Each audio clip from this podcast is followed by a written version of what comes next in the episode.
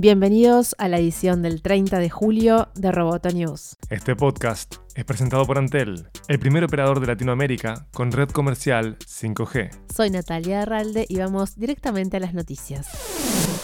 Facebook advirtió a los inversores que su moneda digital podría no salir a la luz. En su último informe trimestral, la compañía indica que si bien espera lanzar Libra en 2020, algunos factores podrían evitar que esto suceda. En la sección de análisis de riesgo, Facebook reconoce el retroceso provocado por reguladores y legisladores desde que se anunció el proyecto. No puede garantizarse que Libra o nuestros productos y servicios asociados estén disponibles de manera oportuna o en absoluto sostuvo el informe presentado ante la Comisión de Bolsa y Valores.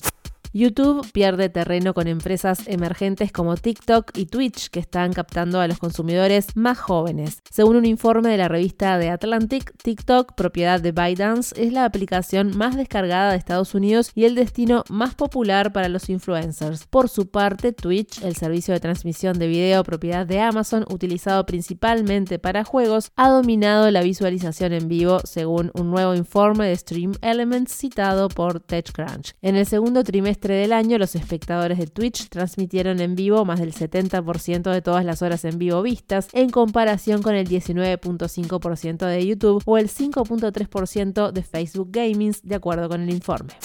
ByteDance, la compañía de TikTok, anunció que fabricará un teléfono inteligente. Se unirá a Smartisan Technology para trabajar en el modelo que intenta conquistar el mercado fuera de las redes sociales.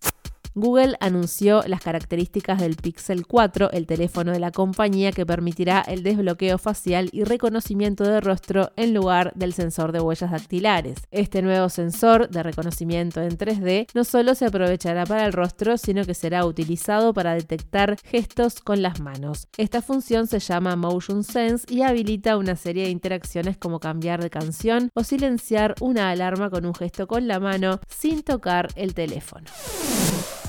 Roboto News es parte de Dopcast. Te invitamos a seguirnos en www.amenazaroboto.com, arroba amenazaroboto y facebook.com barra amenazaroboto. Roboto News fue presentado por Antel. Hasta la próxima. Roboto News,